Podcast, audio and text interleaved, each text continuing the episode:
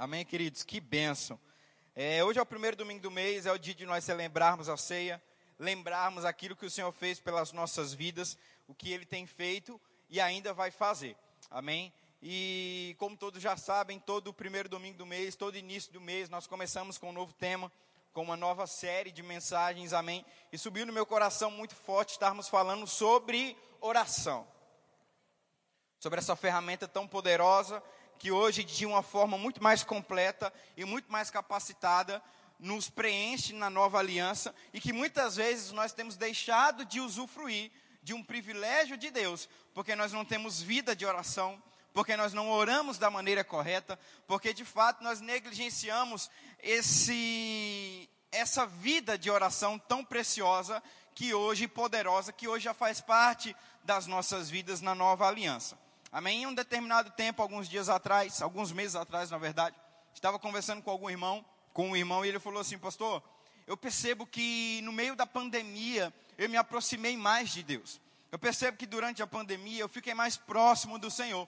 Eu percebo que durante esse tempo de crise, durante esse tempo de dificuldade, a minha vida com o Senhor ela era mais ativa. A minha vida com o Senhor ela era mais é, preenchida. Ela era mais completa. Mas de uns dias para cá, eu percebo que eu não tenho mais praticado essas mesmas verdades. Eu percebo que de uns dias para cá, eu não tenho mais desfrutado daquilo que eu desfrutei naquele tempo. Pastor, eu prosperei de uma maneira sobrenatural, enquanto muitos estavam andando em crise. Eu falei, irmão, você descobriu o segredo, mas ao mesmo tempo você perdeu o segredo. Porque o Senhor, ele não é um lugar de visitação, o Senhor é um lugar de habitação.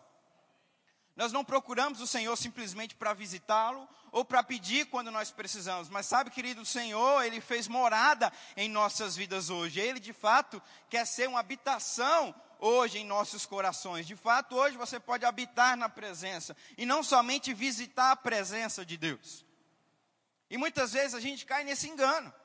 A gente muitas vezes só procura o Senhor quando nós precisamos e não há problema nenhum com isso em procurar ao Senhor muitas vezes quando você precisa, porque de fato o Senhor ele fala na sua palavra, olha só, vinde a mim vocês que estão cansados e sobrecarregados, e eu vos aliviarei, ou seja, de fato nós devemos procurar ao Senhor quando nós estamos sobrecarregados e cheios de fatos pesados, e de fato ele vai nos aliviar, mas o que muitas vezes acontece é que nós estamos como aquele filho imaturo, que só procura ao pai quando precisa de algo. Eu me lembro que um determinado tempo da minha vida eu só procurava o meu pai natural porque eu queria algo em troca. Eu me lembro que eu só lavava o carro quando eu queria dirigir. Eita. Eu só fazia alguma coisa quando eu precisava de um dinheiro ou algo do tipo. Mas sabe, querido, depois eu fui entendendo, crescendo e amadurecendo e passei a me relacionar com o meu pai não pelo que ele poderia me dar, mas pelo que ele é na minha vida. Não pelo que ele poderia me entregar, mas pelo que ele tinha sido na minha vida. E tem muitas pessoas que ainda não amadureceram nesse quesito. Procura ao Senhor simplesmente por aquilo que ele pode te dar e não por aquilo que ele é em suas vidas. Sabe, querido, que nós não devemos procurar simplesmente ao Senhor pelo que Ele pode nos dar, porque de fato Ele pode nos dar muitas coisas. Se pedirmos coisas alinhadas com a Sua palavra, de fato Ele vai nos conceder. Ei, mas Deus é muito mais do que um botão de emergência, que quando você aperta, coisas caem do céu. Deus é muito mais do que um pai próspero que vai te dar aquilo que você quer. Não, não, não. Deus é um pai que quer relacionamento. Porque cristianismo não é simplesmente informação. Você não recebe informações da palavra nas quintas e nos domingos, ou quando você lê e busca ao Senhor na sua palavra. O Senhor, Ele não é simplesmente um Deus de informação, mas é um Deus também de relacionamento. É por isso e por vários outros motivos que Ele resgatou a nossa união para com Ele. O Senhor nos criou para relacionamento, querido. O Senhor nos criou para termos comunhão com Ele. O Senhor nos criou para nós termos contato com Ele e viver uma vida com Ele, de fato, uma vida de oração. Mas muitas vezes nós não temos usufruído dessa bênção, por quê? Porque de fato nós não estamos conseguindo entender algumas coisas. E sabe, nessa noite eu já começo falando isso para você, meu irmão. Para de procurar a Deus simplesmente quando você quer as coisas. Para de buscar a Deus somente quando você está precisando de algo. E aí, quando está indo tudo bem na tua vida, Você nem lembra de Deus. Mas as coisas começam a apertar você, as coisas começam a se estreitar para você, e aí você logo corre para Deus buscando ao Senhor, e devido ao seu amor e à sua misericórdia, todas as vezes que, que você o clamar, Ele vai te ajudar. Ei, mas o Senhor é muito mais do que isso. O Senhor é um lugar de relacionamento. O Senhor, de fato, é um lugar onde nós habitamos na Sua presença. Qual foi a última vez que você entrou na presença do Senhor para conversar com Ele, só para agradecer? Qual foi a última vez que você se trancou no teu quarto, começou a orar e buscar o Senhor, simplesmente porque você amava a Sua presença? O irmão Rei conta em um dos seus livros que todas as vezes que ele ia orar, todas as vezes não, depois que ele já estava maduro, porque nós não já começamos maduro na vida de oração, é um processo de crescimento. Assim como o teu filho, assim como você cresce naturalmente, a tua vida espiritual ela também cresce. Amém. Mas chegou um nível, um determinado nível na vida do irmão Reagan, que às vezes ele estava orando ali, ele falou, acho que já passou 15 minutos, mas já tinha passado 3, 4 horas. Muitas vezes a gente está lá na presença orando a Deus fala, meu Deus, já deve ter passado uns 30 minutos, passou 5. Você fala, meu Deus, esse relógio está quebrado porque não tem prazer de estar naquele lugar. Mas sabe, a prática constante de você buscar a Deus na sua presença, aleluia, vai te fazer amar estar naquele lugar. E muitas vezes você não vai querer, muitas vezes você não vai desejar, muitas vezes não vai ter um sentimento, muitas vezes não vai ter um desejo, pelo contrário, muitas vezes você vai querer só se trancar no teu quarto e começar a chorar. Mas porque você tem um hábito, você ama tanta presença que você vai para aquele quarto e começa a buscar ao Senhor. E quando você menos espera, aquilo que você precisa acontece. Quando você menos espera, o que precisa ser resolvido começa a se resolver. Quando você menos espera, coisas que você nem imaginava começa a acontecer na sua vida. Por quê? Porque existe um prazer na habitação. Existe um prazer na oração e em estar na presença de Deus um pregador avivalista muito importante de, alguns, de algumas décadas atrás, chamado John Wesley, ele falou: Olha só, algo só acontece no mundo quando alguém começa a orar ao Senhor. Algo poderoso só começa a acontecer quando pessoas começam a clamar e a chamar ao Senhor. Quando pessoas começam a se levantar em oração e a clamar a Deus. Querido, você não sabe ainda, mas a partir dessa noite, durante todos os meses, você vai entender o poder que há disponível para você por meio da oração. Oh, querido, se você começar a entender e compreender o poder que há na oração, o poder que há no relacionamento, o poder que há em estar habitando na presença, aleluia, você vai ver que coisas poderosas vão começar a acontecer na sua vida. Você vai ver que muitas coisas do que você está vivendo não precisariam estar vivendo, mas agora vão ser corrigidas. Por quê? Porque você entende o tamanho do poder que há na sua vida. Certa vez, uma jovem que cresceu numa área rural, tinha uma grande ambição de crescer profissionalmente, e ela estudou em escola rural, depois ela cresceu e foi para o grande centro, e lá ela começou a se profissionalizar, e a crescer e a avançar. E ela falou: Rapaz, eu vou ajudar a minha mãe. A minha mãe, que sempre me bancou, sempre me ajudou, eu vou comprar um micro-ondas para ela. Eu vou comprar, de fato, algo que vai facilitar a vida dela, que vai ajudar ela naquilo que ela precisa. Mãe dela sempre cozinhando e esquentando comida no fogo a lenha. Ela falou: Não, não, não, vou comprar o micro-ondas. Questão de segundos, minutos, ela vai ter a comida pronta. E ela pega o micro-ondas, embala e manda um bilhete para a mãe fala: Mãe, esse é um presente por tudo aquilo que você tem feito na minha vida. Entrega, chega lá para a mãe, a mãe agradece, obrigado pelo presente. Um ano depois, aquela jovem volta de férias e vai visitar a mãe. E ela fala: Mãe, e aí, você gostou do que eu te dei? Você gostou do micro-ondas? Ela falou: Filha, aquele relógio é sensacional. Eu não perco mais a hora da minha novela. Aquele relógio é bem pontual. Obrigado, viu, filho? Eu amo aquele relógio. Quantos sabem que o micro-ondas tem um relógio lá? Mas não é a função principal do micro-ondas. Qual é a função principal do micro-ondas? Tem pessoas que têm usado um recurso tão poderoso que é a oração só para pedir. Mas durante esse mês você vai entender que oração é muito mais que petição. Você vai entender que existe uma ferramenta tão poderosa na tua mão, oh, aleluia, para mudar o mundo, para mudar a nação, para mudar a tua família, para mudar a tua casa, para mudar a tua empresa, para alterar o que você quiser por meio da palavra, chamado tempo na presença, oração com o Senhor. Oh, querida, a oração é algo tão poderoso. Josué, no capítulo 13, Aleluia. Marca esse texto aí, perdão, Josué no capítulo 10, a partir do versículo 12. A Bíblia diz que Josué clamou ao Senhor e o sol parou para que Josué pudesse vencer sobre os seus inimigos. 1 Reis, no capítulo 18, a partir do versículo 41, a Bíblia vai dizer que Elias olhou para cá e falou: Elias, vai comer e beber, porque eu já vejo o sinal de chuva. A Bíblia vai dizer também em Atos, no capítulo 16, que à meia-noite, Paulo e Silas, presos, esquecidos naquela prisão, começaram a orar e a engrandecer e a a cantar cânticos ao Senhor e de repente um grande terremoto chegou naquele lugar e algo sobrenatural aconteceu. Querido, a oração é uma ferramenta poderosa na mão do cristão nesse tempo. A oração é uma ferramenta poderosa nas nossas mãos hoje. A oração é algo tão sobrenatural que eu creio que durante todo esse mês você vai ver os milagres que Deus vai fazer na tua vida, porque houve um reajuste no entendimento do que é oração. Eu quero ler um texto com você que está no Evangelho de Lucas, no capítulo 1. Olha só que coisa interessante.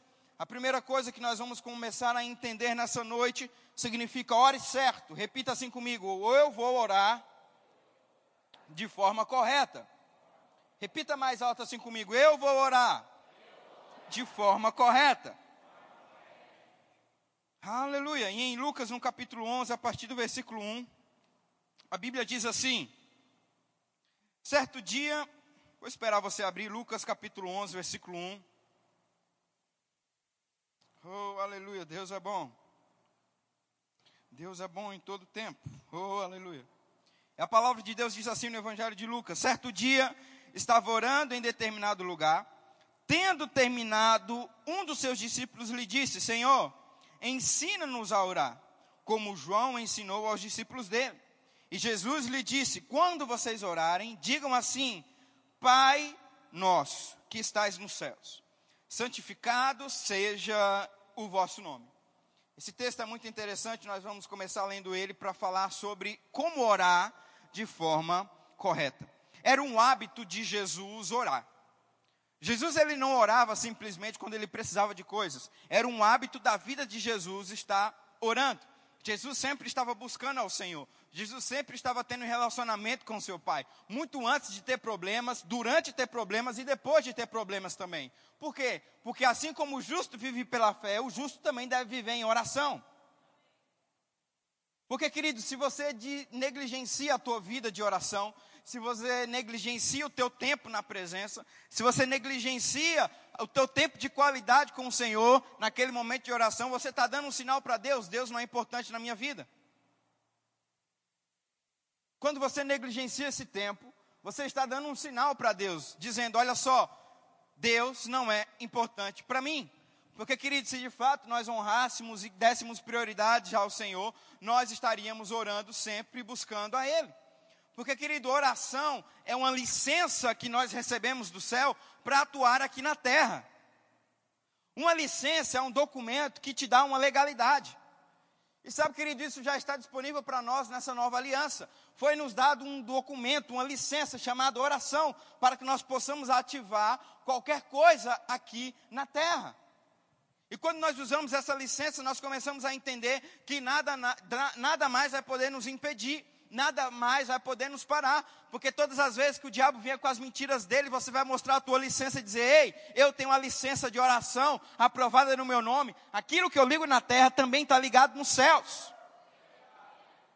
Todas as vezes que o diabo vier com relatório negativo para a tua vida, você vai mostrar a tua licença e dizer: Ei, diabo, aqui não. Eu recebi uma licença do céu chamada oração. Tudo aquilo que eu ligar na terra também vai ser ligado nos céus, e aquilo que tem no céu tem na minha vida também. Tudo aquilo que as pessoas começaram a viver, olha só, nós estamos por crise, nós estamos passando por problemas, doenças e etc. Na minha vida, não, porque eu tenho uma licença, chamada licença da oração, e isso não pode afetar a minha vida, porque o sangue de Jesus já me salvou, o sangue de Jesus já me limpou, o sangue de Jesus hoje, de fato, me faz entender e compreender algumas coisas, e isso se chama vida de oração. Aleluia. Eu creio que até o final da noite você vai conseguir compreender essas verdades. Aleluia, porque eu creio que o Espírito ele tem se movimentado nesse lugar. O Espírito ele está nos despertando para um novo tempo. Oh, aleluia, o Espírito Santo está nos despertando para um novo tempo. Em Mateus no capítulo 3, quando Jesus ele é batizado de fato nas águas ali por João Batista, e teoricamente o seu ministério já ia iniciar, segundo a lei judaica, quando ele se completou 30 anos. E quando Jesus ele sai da água, a primeira coisa que o Senhor, o Espírito de Deus, fala para ele: é filho amado, esse é o meu filho amado em quem eu tenho muito prazer, ou em quem eu tenho muito, ou em quem eu me compraz, em algumas versões diz assim. Mas logo depois, esse mesmo Espírito falou: olha só, vai para o deserto para ter um tempo de oração. E o que, que eu consigo entender com esse texto? É que quando se aproxima um novo tempo de Deus na nossa vida, Ele nos pede para orar antes. Você não conseguiu entender ainda. Quando se aproxima um novo tempo de Deus na nossa vida, Ele pede para a gente se preparar antes. Quando chega e começa a chegar um tempo de chuva, as pessoas começam a se preparar com antecedências. Por quê? Porque sabe que chuvas vão chegar. Eu vejo um cuidado do Espírito de Deus com essa igreja, nos preparando para um tempo de oração, porque coisas grandes estão começando a chegar na nossa vida. E eu vejo o cuidado do Espírito Santo nos guiando a, nos, a compreender e entender um pouco mais sobre o que é vida de oração, querido, para que nós não possamos perder o time, para que nós não possamos perder a estação correta daquilo que Deus tem para a nossa vida e continuar vivendo dentro de um atoleiro. Porque se de fato você começar a entender o poder que há na oração, você vai ver que um joelho dobrado e uma boca aberta pode mudar o mundo. Você vai ver que uma boca aberta, alinhada com a palavra, buscando e adorando ao Senhor, pode alterar o curso desse mundo. Os Estados Unidos, que durante muitos anos foi uma potência econômica, durante muitos anos foi eles que ditaram o mundo, foi eles que ditaram as coisas como seriam, a ordem econômica mundial. Ainda tem ditado, mas com uma frequência e uma intensidade muito menor do que já foi, do, do que já foi há algum tempo. Mas sabe, querido, existe alguma semelhança em alguns presidentes que passaram por aquela nação, e uma delas foi a seguinte: todos eles se aconselhavam com um homem chamado Billy Graham. Um homem evangelístico que conquistou mais de 70 milhões de vidas. É isso mesmo que você ouviu falar. Mais de 70 milhões de vidas foram salvas através daquele homem. E os presidentes da que passaram por aquela nação se aconselhavam com aquele homem um homem de Deus. Isso me mostra uma semelhança muito comum com o que aconteceu no Egito no tempo de José. Porque, querido, quando uma nação, quando um povo, quando uma família, quando uma empresa tem um homem ou uma mulher de Deus ali orando, as coisas não tem como dar errado. As coisas não têm como não fluir, as coisas não têm como funcionar, porque existe um homem e uma mulher que tem uma conexão direta com os céus, ativando coisas no sobrenatural. E aquilo que acontece nos céus acontece aqui na terra também, porque alguém utilizou o direito que tem de oração e clamar ao Pai. Aleluia.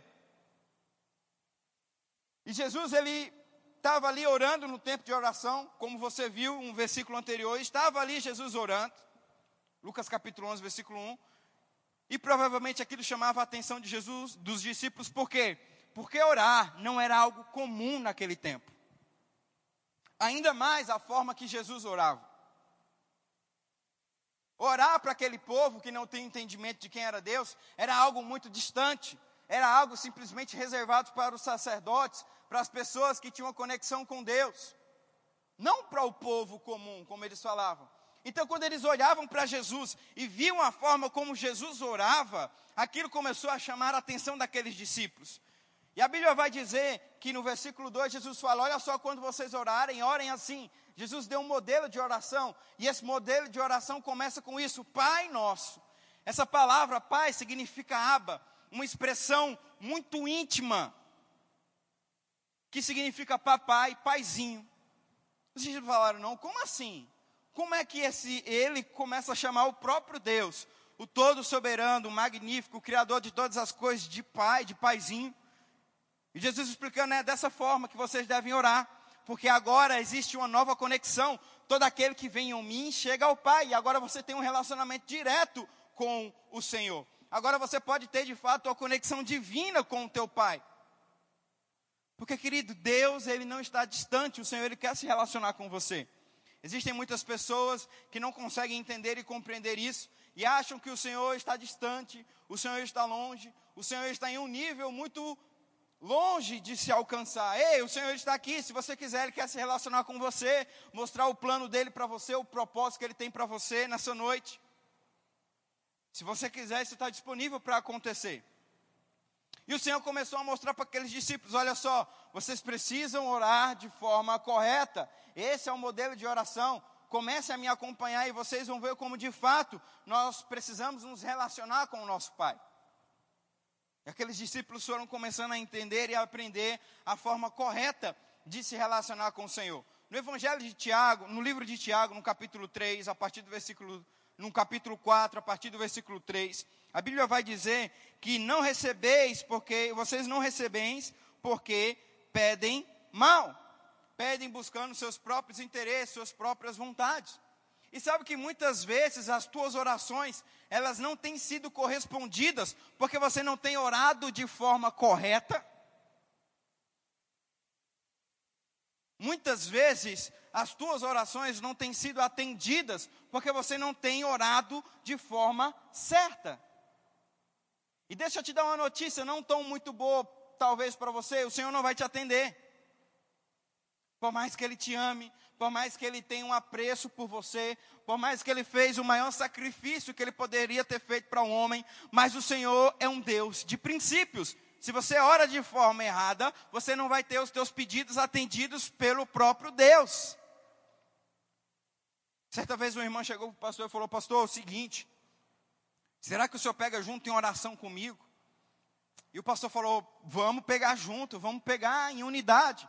Para quê? Não, pastor, é porque é o seguinte, ó, o senhor vai entender. Eu me apaixonei pelo marido da minha vizinha. E eu quero que a gente pegue junto em oração, para que ela vai estar com o Senhor e eu possa cuidar do marido dela. O pastor olhou para ela e falou: Está repreendido em nome de Jesus. E ela falou: Por quê, pastor? Falou: Irmã, essa oração não tem cabimento. Não tem como Deus atender um pedido desse, porque esse pedido vai de encontro ao que ele disse em Sua palavra. No Evangelho de Mateus diz: Aquilo que Deus uniu, o homem não separa. Aí Deus ele vai matar a mulher do outro para que a outra possa ficar com o marido dela. Certa vez um jovem chegou para mim e falou: Pastor, eu não aguento mais. Eu tenho tanto problema, tanta dificuldade. Olha, é tanta, é tanta prova que eu tenho passado, eu não sei mais o que fazer. Eu falei, cara, vamos fazer uma oração?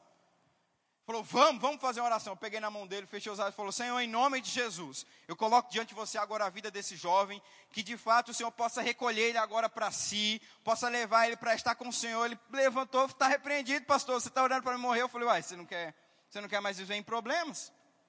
Você não quer mais passar por dificuldade? E tem muitas pessoas que oram dessa maneira. Querida, a oração que você deve fazer quando está passando por problemas é: Senhor, eu sei que você é a minha força e você é a minha fortaleza. Eu sei que o que está escrito em Filipenses 4,13 é que você é a minha força, você é aquele que me fortalece. Eu sei que o que está escrito em Salmo 23 é que o Senhor é meu pastor e nada vai me faltar. Se eu podem ser mil atingir, mil atingir, dez mil ao meu lado, dez mil à minha direita, mas eu não vou ser atingido. Posso estar dentro de uma cova dos leões, aqueles leões não vão me devorar. Posso entrar numa fornalha acesa, aquecida sete vezes mais, e eu não vou ser queimado por aquele fogo.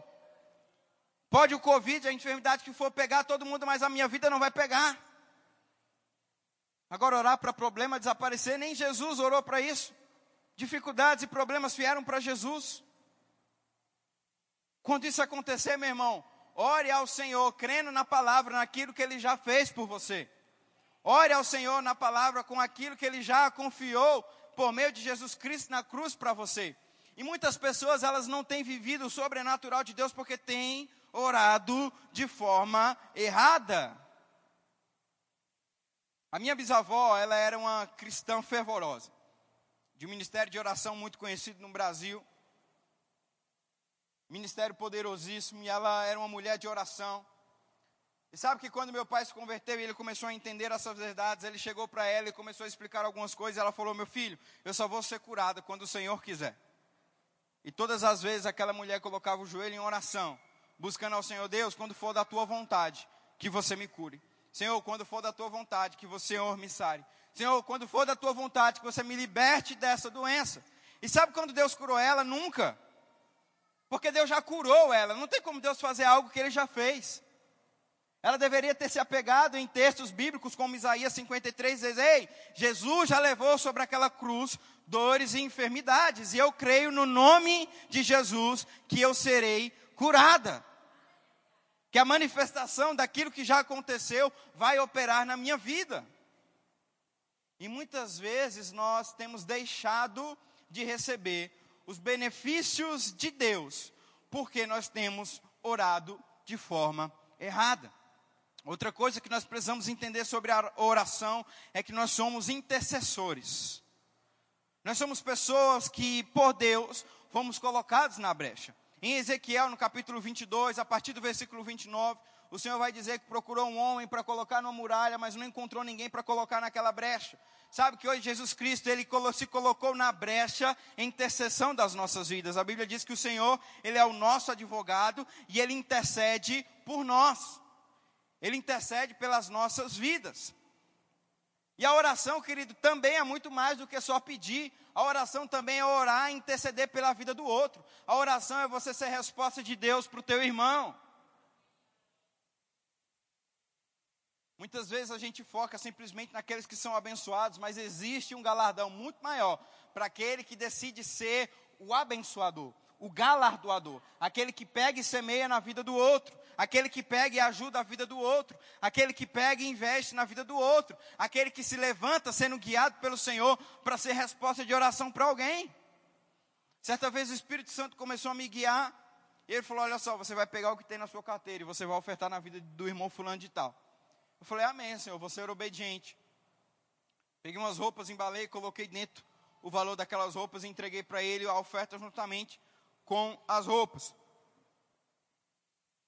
O outro dia ele falou, pastor, muito obrigado. Eu não tinha o que comer na minha casa e aquela oferta, ela salvou a minha vida naquele tempo.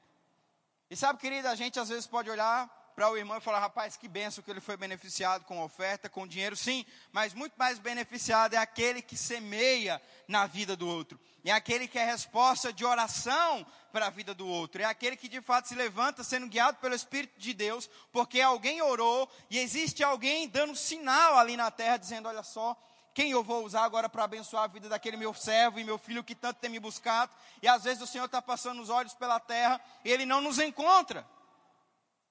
Porque muitas vezes nós não estamos atentos para a palavra. Mas sabe, querido, se você tem uma vida de oração, você não vai ser simplesmente abençoado, mas você também vai, ser, vai abençoar os outros. Não só pessoas, anjos vão se levantar para semear e ajudar você. Eu não sei se você acredita nisso, mas eu acredito, querido, em anjos galardoadores, em anjos que estão aos céus, com seus ouvidos atentos, simplesmente esperando a ordem nossa. Pastor, será? Falei, sim. Se você não acreditar, você nunca vai ver um anjo te ajudar. Os anjos estão no céu, simplesmente esperando um comando teu para poder te obedecer, por meio da oração. Mas sabe, querida, a oração, ela não é simplesmente para nós sermos abençoados ou beneficiados, mas também para sermos resposta de oração para outras pessoas. Quando você está lá, sei lá, no teu trabalho, lavando a louça, lavando o carro, andando, de repente o Senhor fala, ei, tem alguém precisando de você, acorda aí, vai lá, faz isso, faz aquilo, entrega isso, diz aquilo. Certa vez uma senhora passando uma grande necessidade financeira, não tinha, não tinha o que comer. O Senhor falou para ela, vai para o mercado. Ela chegou no mercado, pegou o carrinho, começou a encher o carro de compras guiado pelo Senhor. Não tinha um real no bolso, não tinha um real na conta. E o Senhor falou, vai para a fila. Porque de fato eu vou mandar a provisão. E aquela mulher entrou na fila e a fila era grande. Ela ficou ali orando em outras línguas, jejuando, buscando ao Senhor, esperando a resposta de Deus, debaixo de fé. Porque eu não sei quanto a você, querido, mas às vezes obedecer ao Senhor, às vezes obedecer o que o Senhor nos pede no tempo de oração, é muito complicado aos olhos naturais. Como é que eu vou fazer compra se eu não tenho dinheiro? Mas se você escutou um comando de Deus no teu tempo de oração, no teu tempo na presença, vai acontecer. Vai se manifestar, vai se cumprir na sua vida. E aquela senhora, por ser uma mulher de oração, por ser uma mulher fervorosa, obedeceu à voz de Deus. Aleluia. E foi para aquele mercado e comecei, começou a encher o carrinho com tudo aquilo que ela precisava. E foi chegando a vez dela, foi chegando a vez dela, foi se aproximando a vez dela. E querido, quando a moça perguntou crédito ou débito, ela falou que deu vontade de falar, rapaz, nada, não tem como passar de graça não. Quando ela ficou ali parada, a moça perguntou mais uma vez, débito ou crédito? Ela sentiu a mão nas costas dela dizendo, é débito. Quando ela olhou para trás, ela falou, quem é você? Ela falou, um homem de Deus, que veio atender um socorro de uma mulher precisando de ajuda. oh, aleluia, imagina a felicidade daquela senhora em ter sua oração atendida, em ter sua resposta compreendida, mas sabe, muito mais bem galardoado é aquele que ouviu a direção de Deus, onde ele estava. Em qualquer lugar, e falou: vai para o mercado, espera numa fila. Uma senhora com esse tamanho, com essa cor de cabelo, com essa roupa, vai estar na fila. Quando ela chegar, você toca nas mãos dela e diz: Ei, eu sou um homem que veio cumprir a promessa de Deus. Oferta, paga a conta para ela. Querido, oração é ser resposta para o próximo. Oração é se colocar na brecha e começar a orar e interceder pela vida do outro, quando muitas vezes a gente não sabe o que fazer. Se colocar em oração, se colocar na brecha, Senhor, eu estou aqui para interceder por alguém. Pai, me usa nesse momento. Sabe que estão chegando relatos de pessoas que estão tendo encontros com o Senhor em países onde o Evangelho é perseguido. Porque existem pessoas aqui no Brasil que estão colocando os seus joelhos e falando: Deus, talvez o nosso dinheiro não consiga chegar lá naquela nação, talvez a nossa vida não consiga chegar naquela nação, mas eu sei de algo muito poderoso. A nossa boca, as nossas orações, Senhor, traz resposta para ele, traz resposta para ela, faz acontecer. Senhor, não deixa com que tirem a vida dele, mas nós estamos aqui guardando a vida daqueles missionários que estão nos países perseguidos. Porque oração, querido, é se colocar na brecha também, é colocar-se na intercessão por alguém, é se colocar de fato no lugar onde você vai ter compaixão por alguém, começar a interceder e agradecer e orar por meio daquela vida para que algo aconteça de forma sobrenatural. Aleluia! Aleluia! Oh, aleluia! Aleluia. Não desista dos parentes que você abandonou em oração. Existem pessoas aqui que durante muito tempo oraram e intercederam pela vida de outras. Mas se cansaram, ei, não se canse, o Senhor não se cansou de você. Continua orando, intercedendo e agradecendo, o Senhor, em nome de Jesus, vai se converter, vai se render aos teus pés. Eu vejo, Pai, pela fé, que vai descer aquelas escadarias e vai se ajoelhar aqui na tua presença e vai se converter ao teu nome. Porque intercessão é isso, querida, é você se colocar na brecha, é você se colocar em oração por a vida de alguém. É você estar lá no teu tempo de oração e começar a interceder e agradecer pela vida dos outros. E agradecer pela vida de outras pessoas. Começar a colocar diante de Deus a vida de outras pessoas. Eu não tive, querido, graças a Deus, essa oportunidade, na verdade nem chamo de oportunidade, chamo de, de, de de desoportunidade, de ter crescido no mundo e ter se convertido depois de já ter vivido tantas coisas no mundo. Eu sou de alguém de, que veio de berço evangélico.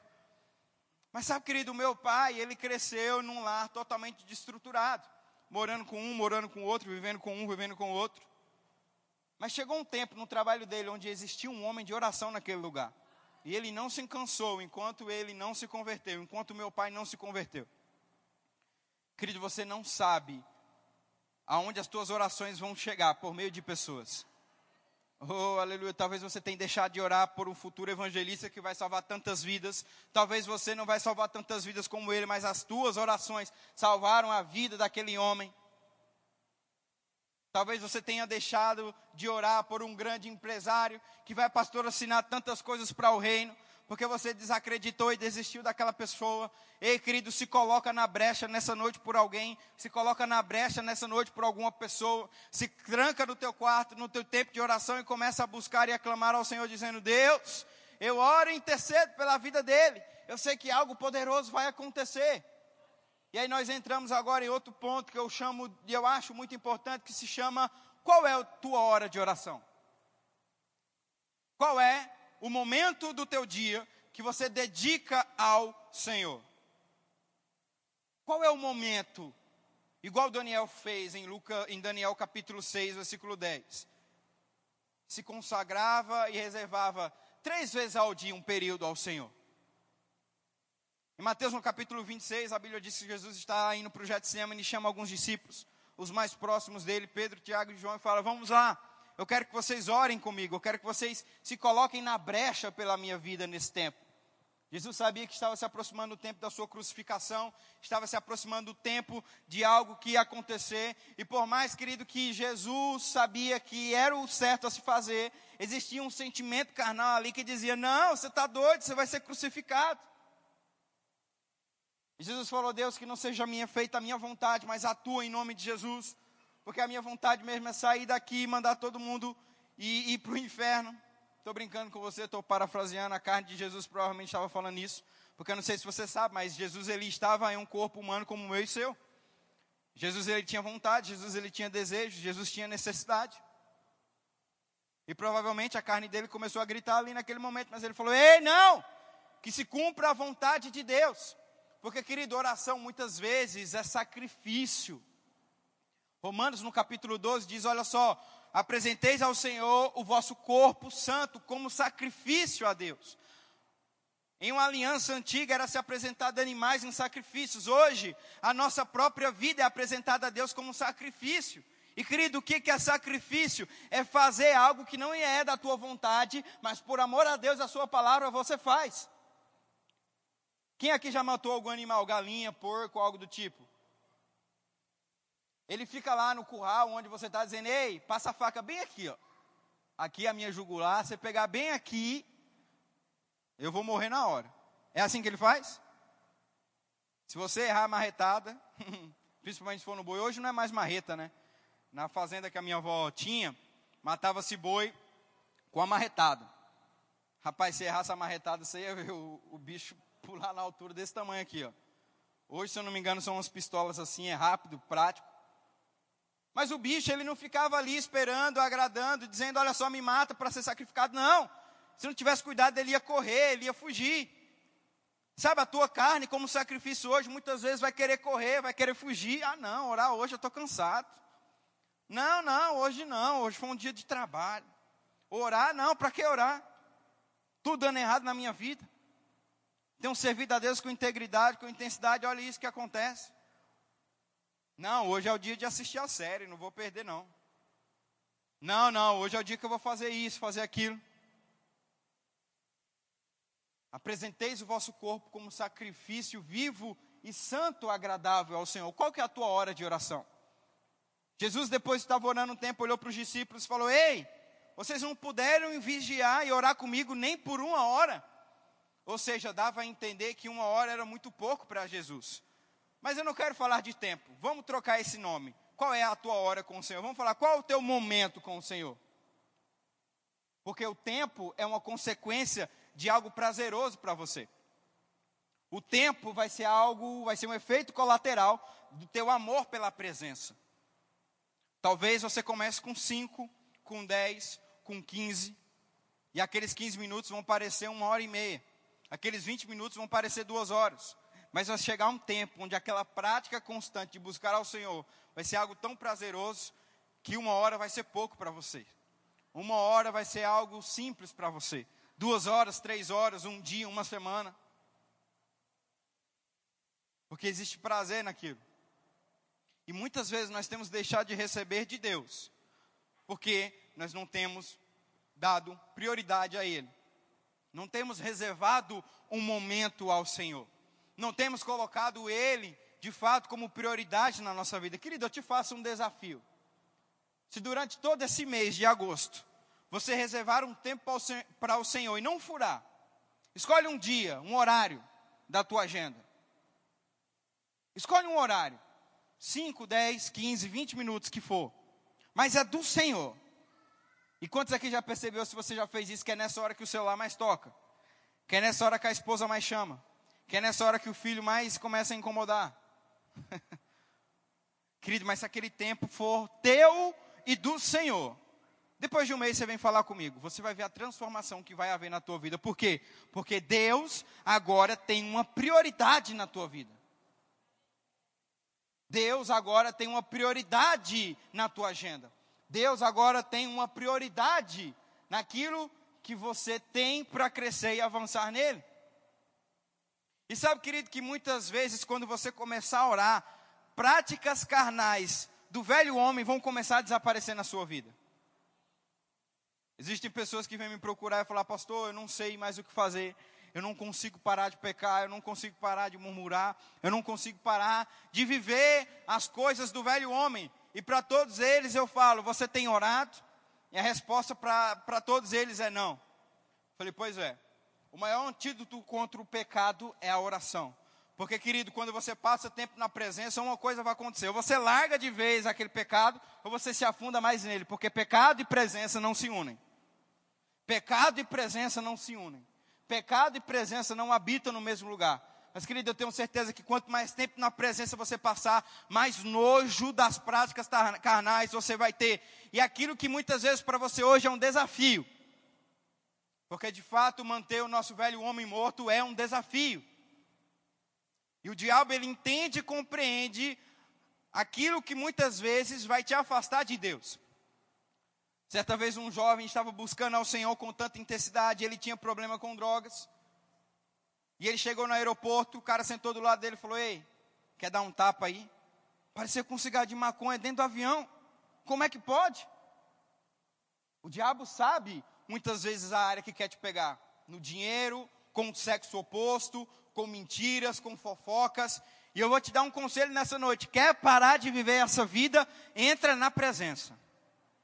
Quer parar de viver uma vida pecaminosa, uma vida de falhas, uma vida de erros? Começa a orar e a buscar o Senhor, porque eu tenho certeza que toda obra carnal vai começar a te enojar quando você começar a descobrir o poder que há na presença.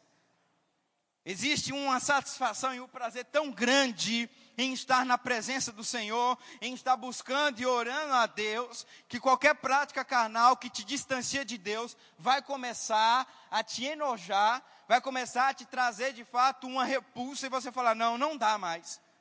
O Senhor ele tem sido tão bom com, comigo, eu tenho amado tanto ao Senhor, não tem como eu permanecer nessa vida. Não tem como eu permanecer vivendo essa vida de pecado não tem como eu permanecer vivendo isso. Aleluia. O pastor Bud, ele sempre contava em suas ministrações que o Senhor falava muito com ele durante o seu tempo de oração. E certa vez o Senhor falou para o pastor Bud assim: Olha só, aquele terreno vai ser de vocês. Na época a igreja ainda não tinha terreno próprio, a igreja sede em Campina Grande. Era um terreno, era uma, uma igreja alugada, e eu já queria chamar o grupo de louvor.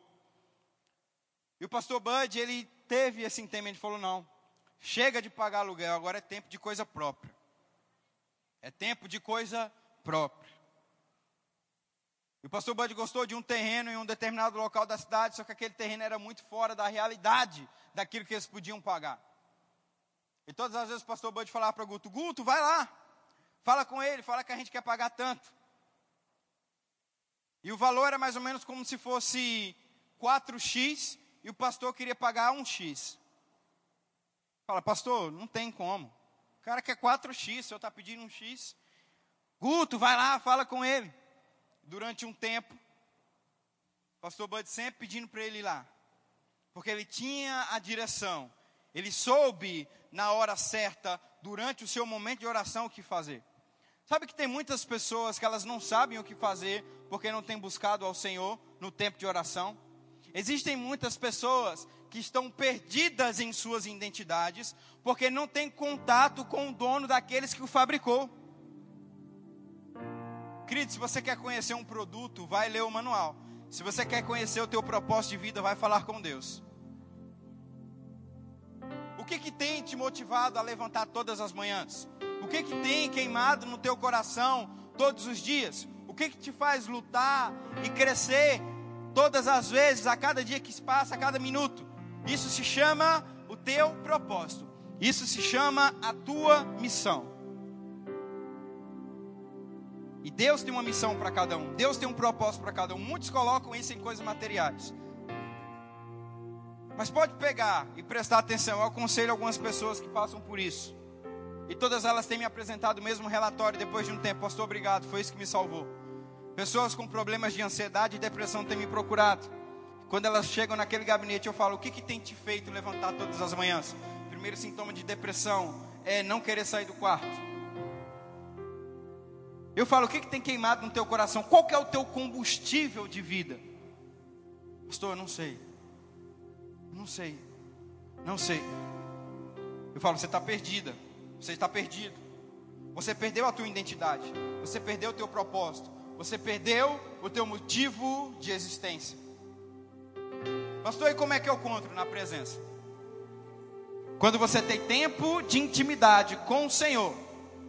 E para todos eles e para todas elas eu falo a mesma coisa, não é por sentimento. É um sacrifício vivo que você faz a Deus. Você pega o teu corpo e sacrifica ele ao Senhor. Porque na maioria das vezes, todo começo não vai trazer prazer para você. Na maioria das vezes, você não vai ver as coisas acontecerem do dia para a noite. Na maioria das vezes, você não vai ver aquele tempo de oração surtir efeito na sua vida. Mas de repente, de repente, a prática constante na presença ativa o milagre dos céus. Porque você começa a usar o direito que você tem. Ei, eu tenho uma licença. Eu tenho uma licença dos céus para andar aqui nessa terra. Não tem como ficar parado. Não tem como ficar travado, vai ter que alguma coisa acontecer para todos eles e elas eu falo: "Ei, não é por sentimento. Você pega a tua vontade, joga ela em sacrifício vivo, deixa o fogo do espírito queimar e você vai ver que a tua vida ela nunca mais vai ser a mesma. Depois eles voltam, três, quatro meses, pastor, obrigado. Obrigado porque isso tem feito eu entender o meu propósito quando você perdeu o teu propósito, você perdeu a tua identidade. E sem identidade você não sabe para onde vai. E se você não sabe para onde vai, você está perdido. E aí você está à meriva, sem saber a deriva, sem saber o que fazer. Meriva é um carro, né? Está à deriva no mar, sem saber o que fazer. Mas querido, quando você sabe o que você tem o, o que fazer, quando você se levanta todas as manhãs sabendo a tua missão, sabendo o teu propósito, sabendo o que fazer, querido, vai vir tempestade de um lado, vai vir tempestade do outro, vai vir dificuldade da frente, dificuldade atrás, mas você vai ser aquela casa que foi feita na rocha, como diz Mateus 7:24. Não será abalada, porque tem uma vida de oração em dia. Oh, aleluia. Era um hábito do Senhor Jesus Cristo orar. Era um hábito do Senhor estar em constante oração grandes homens e grandes mulheres de Deus, eles têm despertado o sobrenatural do Senhor, porque eles têm o hábito de orar. E o pastor Bud tinha um ato, o hábito de orar, e o Senhor falou: aquele terreno será de vocês, pelo valor que você quiser. E querido, depois de um tempo, aquele homem falou: Meu Deus do céu, tá bom, o terreno é de vocês. O terreno é de vocês pelo valor que vocês querem. Vai lá e compra. Meu Deus do céu, Todo negócio que eu tento fazer não dá certo. Toda venda parece que ela vai e nos finalmente não funciona. Já faz tempo que eu estou tentando vender esse terreno. Vem gente de todos os lados aqui e não dá certo. Toma, o terreno é de vocês. Uh! Querida, a oração é como correntes impedem o agir infernal do diabo de acontecer. Aleluia que impedem o agir do diabo de operar. E ele tenta de um lado e do outro, mas a bênção do Senhor está cercada com a tua oração. E tentam pegar de cima, tentam pegar de baixo, tentam pegar da direita, da esquerda, não conseguem, por quê? Porque as tuas orações cercou aquilo que você precisa. Aleluia, eu vou liberar uma palavra do Espírito de Deus sobre a tua vida. Os teus filhos, eles não vão se perder. Propostas indecentes, propostas diabólicas vão chegar, mas nenhuma vai prevalecer, porque as tuas palavras estão cercando a vida dele, estão cercando a vida dela. Vão tentar se prostituir, não vão conseguir, porque existe uma corrente de oração protegendo e não vai deixar acontecer. Vão tentar se embebedar e não vão conseguir, porque as tuas orações estão protegendo a vida vão tentar fazer todo tipo de coisa, mas não vão conseguir porque as orações estão protegendo. Vão tentar tirar a própria vida, mas não vão conseguir porque as tuas orações estão impedindo o agir do diabo na vida deles. Oh, aleluia! E Guto chega com aquela proposta, falou, pastor, ele aceitou. Pastor, ele aceitou a proposta e falou, amém, Guto. Agora fala para ele que a gente vai dividir em tantas vezes. Guto falou, oh, meu Deus, pastor. Foi tanto tempo para esse homem aceitar a proposta, o ainda quer dividir. Ele falou, é, vai dividir. O Senhor falou para mim que é do jeito que a gente pode. E é desse jeito que a gente pode. O homem foi lá e aceitou a proposta. Aleluia. Uh, eu não sei o que é, eu não sei como, eu não sei por onde. Eu sei que existe uma licença que foi liberada para você hoje, oração. E aquilo que você ligar na terra vai ser ligado nos céus. Aquilo que você ligar nesse lugar vai ser ligado nos céus e algo vai ter que acontecer. Algo vai ter que acontecer. Algo vai ter que acontecer. Algo vai ter que ser liberado dos céus para a tua vida, porque existiu uma ligação terra com céus, terra com céus, e vai acontecer, meu irmão. Oh, aleluia! Será um mês onde você nunca vai, nunca houve na tua vida um mês como esse de agosto. Um mês onde você vai conhecer quem é o teu pai você vai falar: Meu Deus, eu sabia que Deus é bom, mas desse jeito. Eu sabia que Deus era bom para mim, mas eu não esperava tanto assim. Porque vai ter uma entrega, vai ter uma busca tão grande pela presença. Oh, aleluia. Algo foi liberado aqui no culto do Espírito. O Espírito Santo vai começar a te despertar para orar. Espírito Santo vai começar a te despertar nas madrugadas para ser brecha para outras pessoas. Oh, aleluia. Se prepare. Oh, aleluia. Se prepare para colocar o teu corpo como sacrifício, sacrifício vivo e santo ao Senhor. E o fogo do Espírito vai queimar as vontades dessa carne. E o poder de Deus vai prevalecer sobre você. Porque tem chegado um novo tempo nesse lugar. Uma nova fase está para se iniciar. E eu vejo o cuidado do Espírito.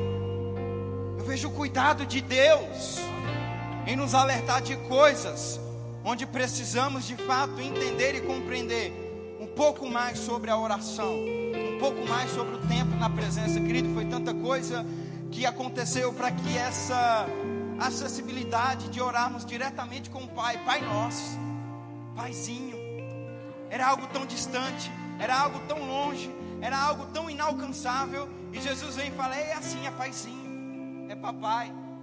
Ele está aqui do teu lado, ele quer se relacionar com você. Abre a sua boca e você vai ver o agir de Deus. Amém, queridos? Aleluia. Eu queria que você pudesse ficar de pé. Nós vamos estar ceando ao Senhor.